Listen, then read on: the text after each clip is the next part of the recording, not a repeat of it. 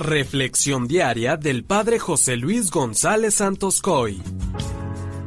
Muchas veces nos hemos quejado de tanta injusticia que hay en la actualidad, tanta corrupción que afecta a los más débiles, tanta violencia que acaba con vidas y sueños. Pero la respuesta hoy la vamos a encontrar en las palabras del profeta Joel, capítulo 4, versículos del 12 al 21, cuando nos dice lo siguiente. Hagan penitencia y lloren, sacerdotes, giman, ministros del altar, Vengan, acuéstense en el suelo vestidos de sayal, ministros de mi Dios, porque el templo del Señor se ha quedado sin ofrendas y sacrificios. Promulguen un ayuno, convoquen la asamblea, reúnan a los ancianos y a todos los habitantes del país en el templo del Señor nuestro Dios, y clamen al Señor. Ay de nosotros en aquel día, porque ya está cerca el día del Señor y llegará como el azote del Dios Todopoderoso. Palabra de Dios. Hermanos, todos los males en este mundo provienen de que el hombre se ha alejado de Dios. Recordemos que San Juan dice que Dios es amor, y si nosotros nos alejamos de Dios, quiere decir que nos hemos alejado del amor, por lo tanto, habita en nuestro corazón el egoísmo.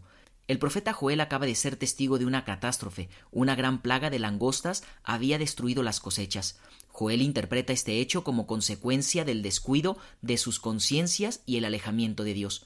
Lo peligroso es que cuando nos alejamos de Dios, las conciencias suelen estar adormecidas, ya que el pecado produce una especie de anestesia, ya que no se ve el daño que de él resulta.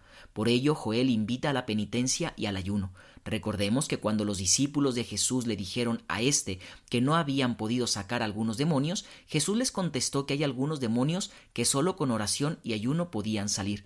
Necesitamos hacer penitencia por nuestros pecados, necesitamos fortalecer nuestra voluntad a través del ayuno para poder rechazar el pecado en nuestra vida y acercarnos al Dios amor que nos llama siempre y en todo momento a la conversión. Otra de las invitaciones que Jesús les hizo a sus discípulos fue velen y oren para no caer en la tentación.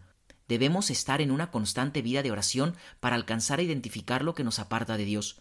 La oración, el ayuno y la penitencia no son prácticas anticuadas ni pasadas de moda, sino que son medios espirituales para regresar a Dios, ya que nos hemos alejado de Él.